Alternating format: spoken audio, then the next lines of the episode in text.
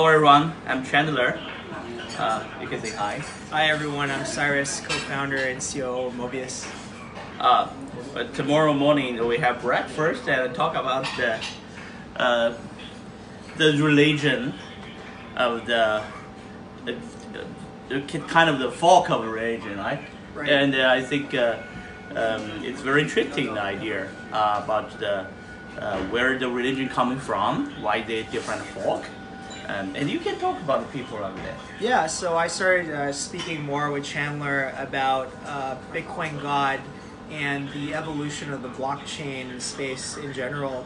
And if you think about it, uh, on its uh, most fundamental roots, it kind of mirrors and parallels the evolution of, uh, of religions. We started the, uh, the topic somewhat humorously, but it actually has some, uh, you know, core tenets. Like uh, you see, uh, we- we started, Chandler started asking me about uh, the core differences in religions, starting with uh, Judaism, Christianity, and Islam. And Yeah. they all have a certain uh, seed root in that they all share uh, the conception of God. And if you parallel, if you draw the parallels there to like the blockchain evolution. So number one is the uh, Jews. Yeah, yeah. So if you look at the historical lineage, Yeah. uh, yeah, the Jews have you know extreme reverence for, uh, you know, for, for basically God, uh, Abraham, Isaac, Moses, and then you look at Christianity.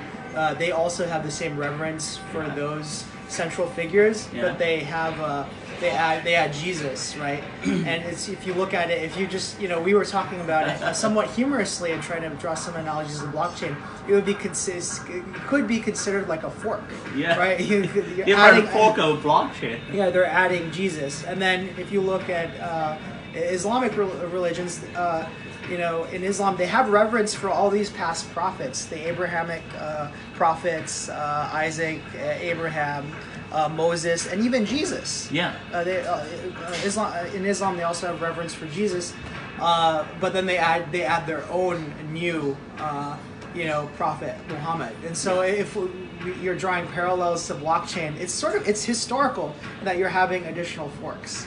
Um, so you know, we just drew that uh, humorous parallel, but it's humorous because it, you know it actually has some bearing in, uh, in historical truth. Yeah, yeah, yeah. So, and then we started talking about the evolution of blockchain. Like today, you see uh, the, the predominant um, market cap coins, uh, they're actually uh, continually becoming forks of one another. You see Bitcoin Cash, you see, uh, coming off of Bitcoin, and Gold. then Bitcoin Gold, um, and now very soon Bitcoin God Yeah.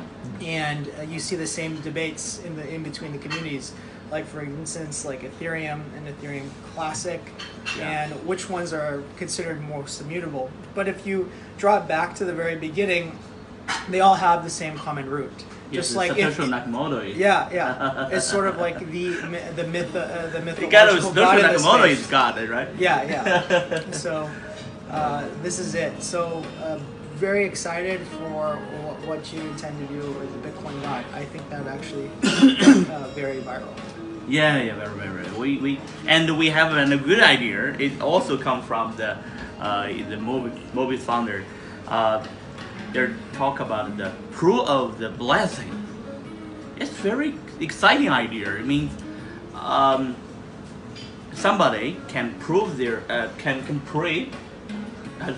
It's a, Oh yeah, yeah. It's just uh, it's a mechanism. Uh, it's a, dri- a community-driven effort where you basically, as an early adopter for uh, this particular, uh, you know, fork off of Bitcoin, which is uh, POS, right? Yeah. Uh, you know, if you want to, you know, get participate in the airdrop. Uh, you'd basically, you know, share somewhat of something called a proof of blessing. yeah, Right. Proof Uh, blessing. Where you know you do something like write an article, create art uh, around uh, a base and review of uh, of uh, of Bitcoin God, and basically talk about its key attributes and its differentiating factors Mm. um, compared to like Bitcoin and its other forks.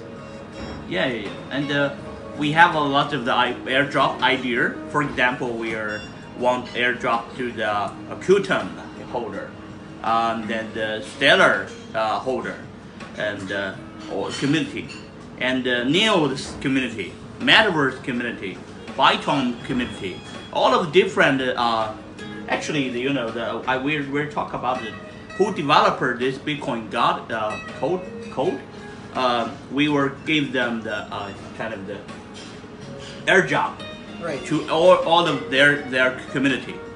So uh, I, I hope uh, um, we, we can air drop to the Zcash, for example, because Zcash they have a zero, uh, can, how to say that word? Oh, uh, zero knowledge proofs. Yeah, yeah, their knowledge proof. It's very uh, excite, a very good uh, technology. We kind we kind of the uh, uh, copy from them the idea, and uh, we want our airdrop to the Zcash.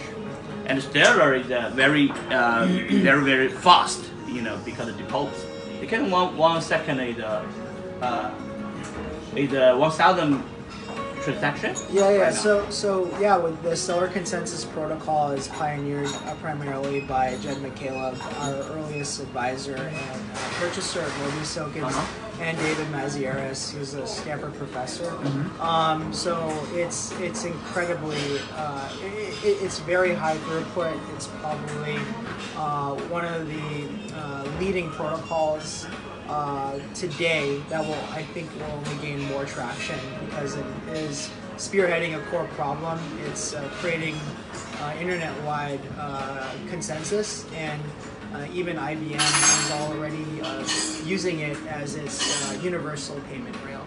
Um, so yeah, Yeah. very important developments in the space. Yeah, very exciting. See? So our um, so we like to uh, airdrop to the developer to their community, their first step, and uh, by the way, we were uh, airdrop to the Pro Blessing. Pro Blessing is a, a very good, very good idea. Everyone can get a little bit. Uh, uh, Bitcoin God, uh, our coin, uh, this our coin. This coin will be the to their church, to their, you know, their, the church have address. We give their church.